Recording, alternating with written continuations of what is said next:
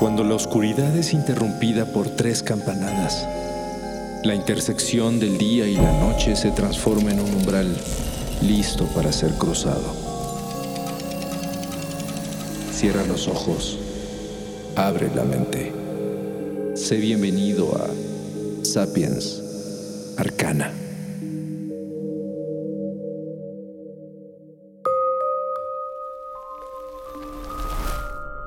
La glándula pineal es un pequeño órgano endocrino que se encuentra en el cerebro de casi todos los vertebrados. Su forma recuerda a un cono o piña de pino y es muy, muy pequeña. Sin embargo, desde tiempos muy antiguos esta diminuta glándula se ha convertido en un objeto de fascinación inexplicable tanto para los científicos como para espiritualistas y místicos en todo el mundo. Diversas religiones, corrientes de pensamiento y culturas le han atribuido profundas propiedades espirituales. Se le ha conectado con el llamado tercer ojo. Se le ha establecido como un centro de la conciencia universal, así como la puerta hacia un estado elevado de la misma. E incluso en algún momento se le ha considerado el punto exacto de conexión de un ser vivo con su alma inmortal. Y todo ello centrado en un diminuto órgano que no sobrepasa el tamaño de un chícharo. ¿Y por qué? Ese es el mayor enigma. El origen primordial de todos los significados atribuidos a esta glándula hace mucho que se perdió en las arenas del tiempo.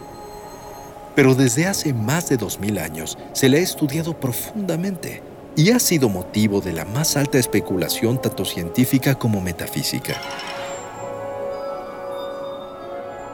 El primero en estudiarla fue el médico Herófilo de Calcedonia, quien basándose en las teorías de la época sobre el funcionamiento cerebral, teorizó que se trataba de una válvula que regulaba en los seres humanos el flujo del pensamiento mismo. Posteriormente, el mayor investigador médico de la Grecia antigua, Galeno, le dio el nombre de pineal por su forma y estudió su naturaleza funcional, creando una definición minuciosa que perduró durante siglos.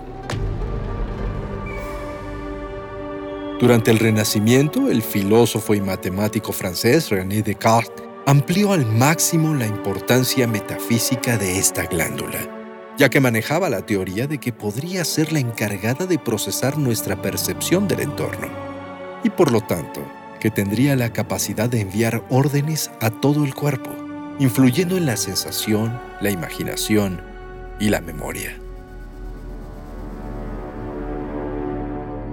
Pero además, dentro de sus hipótesis planteaba que cada ser vivo cuenta con dos cuerpos, uno mecánico y uno espiritual.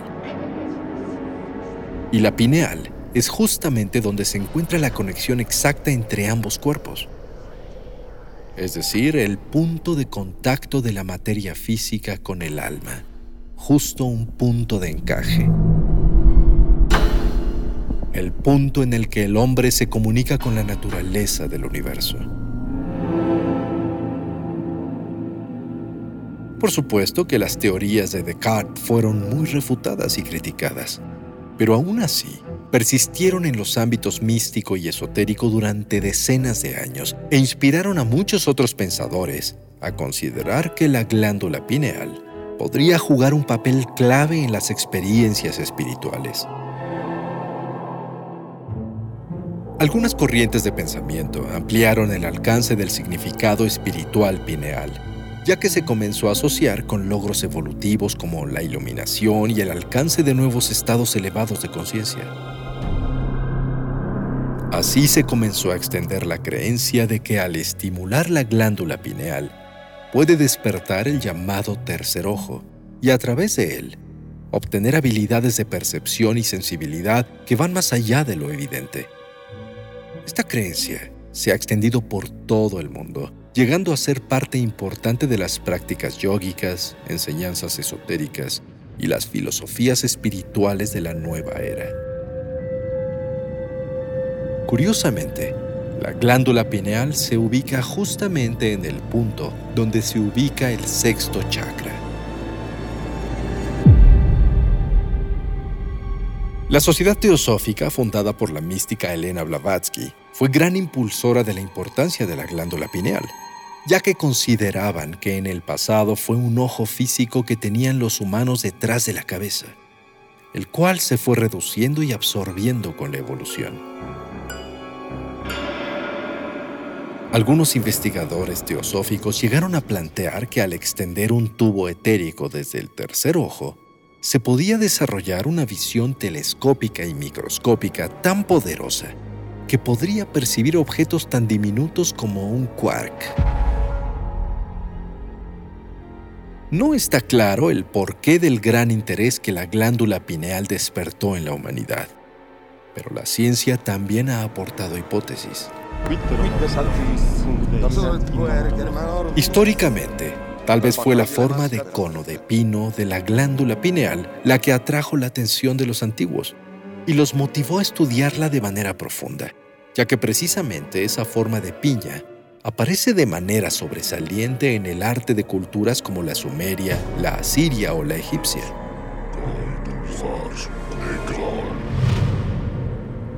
Innumerables vestigios arqueológicos de esas y otras civilizaciones antiguas en Grecia, Roma, Mesoamérica y diversas culturas orientales incluyen esos conos en grabados, pinturas y esculturas.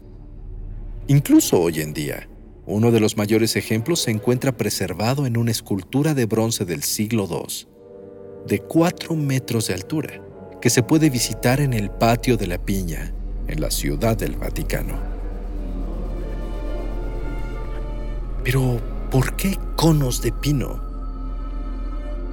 Según ciertos historiadores, algunos pueblos antiguos veneraban el cono como un fruto o semilla que, entre otras cosas, simbolizaba la vida eterna, la creación y la fertilidad. Tal vez entonces esta relación impulsó la atención hacia la glándula pineal o tal vez la glándula se descubrió mucho antes de lo que todos pensamos. Durante los siglos XIX y XX, los avances científicos permitieron determinar que la pineal genera hormonas como la serotonina, que se convierte en melatonina, y ayuda entonces a regular, entre otras cosas, los ritmos circadianos y los ciclos de sueño. También está formada por células que son sensibles a la luz, y los biólogos la han clasificado como un fotorreceptor atrofiado o un ojo vestigial, por lo que las ideas místicas de su poder óptico ya no suenan tan descabelladas, ¿verdad?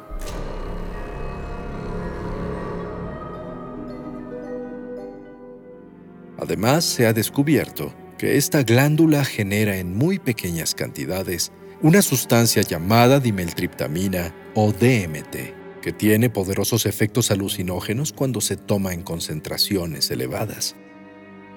¿Será que esta sustancia ayuda a crear visiones y sensaciones que pueden tomarse como experiencias espirituales? Las respuestas podrían ser muchas, pero las preguntas no dejan de aparecer. Más aún, si esta glándula y su conexión con el sueño y el DMT nos permite entender que quizás una puerta de conciencia se abra a través de la imaginación y los sueños. Sueños, imaginación e ideas que nos transportan a otra realidad, a otros planos. Quizás entonces el portal que buscamos en otro lugar está dentro de nosotros. Lo más fascinante es que la verdad acerca de todo esto se encuentra literalmente viviendo dentro de cada uno de nosotros, existiendo en nuestro propio cerebro, dentro de una pequeña piña que guarda misterios tan grandes como el universo mismo. Cierra tus ojos Concéntrate en ese pequeño centro dentro de tu cabeza Quizás estés a punto de descubrirlo tú mismo.